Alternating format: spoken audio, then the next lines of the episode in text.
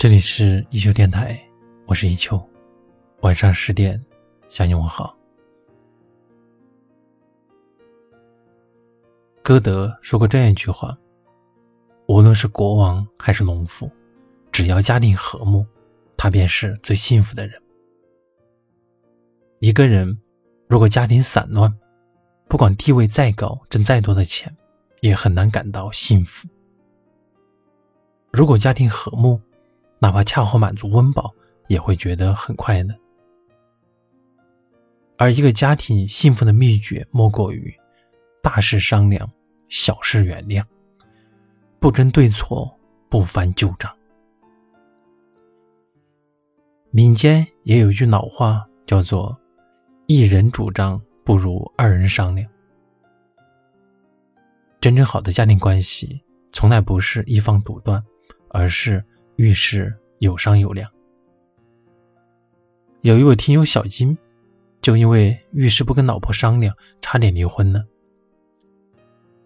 这个故事讲的是，有一次，小金接到一个同学的电话，同学说需要借六万块钱，非常的急用。同学是小金的发小，小金就毫不犹豫的把钱打了过去。同学原本说是一个月归还，可半年过去了。钱迟迟没有还回来，直到家里有老人病倒了，需要急用医药费，媳妇问起时，小金才把这件事告诉了媳妇。媳妇听后很生气，于是质问小金：“你借钱给人家，搞清楚他借钱的原因了吗？他有没有写借条？有没有约定偿还的时间呢？六万块钱不是小事，借这么多钱也不跟我商量。”你还把我当成这个家的一份子了吗？小金跟其他同学一打听，才知道这个发小在网上借了一百多万的高利贷，这六万块钱肯定是有去无还的。知乎上也有个话题：夫妻之间什么事都要商量吗？有一条回答是这样说的：大事要商量，小事随他去。那深以为然。涉及到家庭财产、家庭重大决策的事情，一定要相互商量，因为我们并不知道自己以为正确的决定是否会拖累家人。如果凡事都能跟老婆商量，相当于多了一双慧眼，多了一个聪明的大脑，也多了一道防火墙，就能够去避免许多不必要的麻烦。没有人是一座孤岛。家庭存在的意义就是互相温暖。聪明的人遇到事，尤其是遇到大事，一定会跟家里人多商量、多探讨。这不仅让自己考虑问题更全面，更重要的是，凡事商量的背后代表的是信任和尊重。当一个家庭家人之间有商有量，互相尊重，家庭的凝聚力和归属感才会更强。那么，一个家庭呢，也才会越过越好。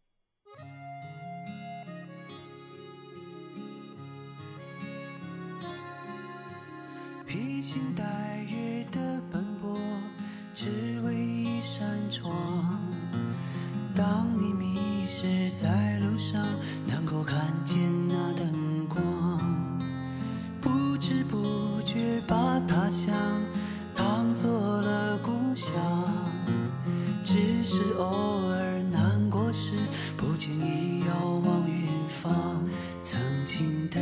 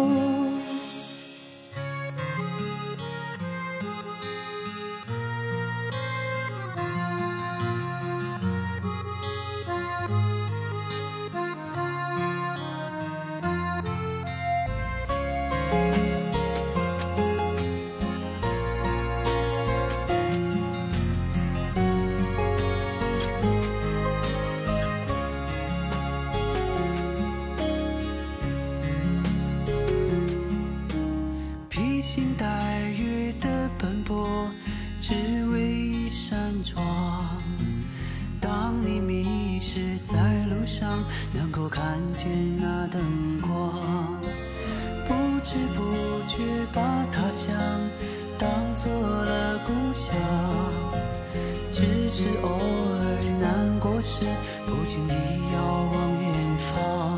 曾经的乡音，悄悄的隐藏，说不出的诺言，一直放心上。有许多。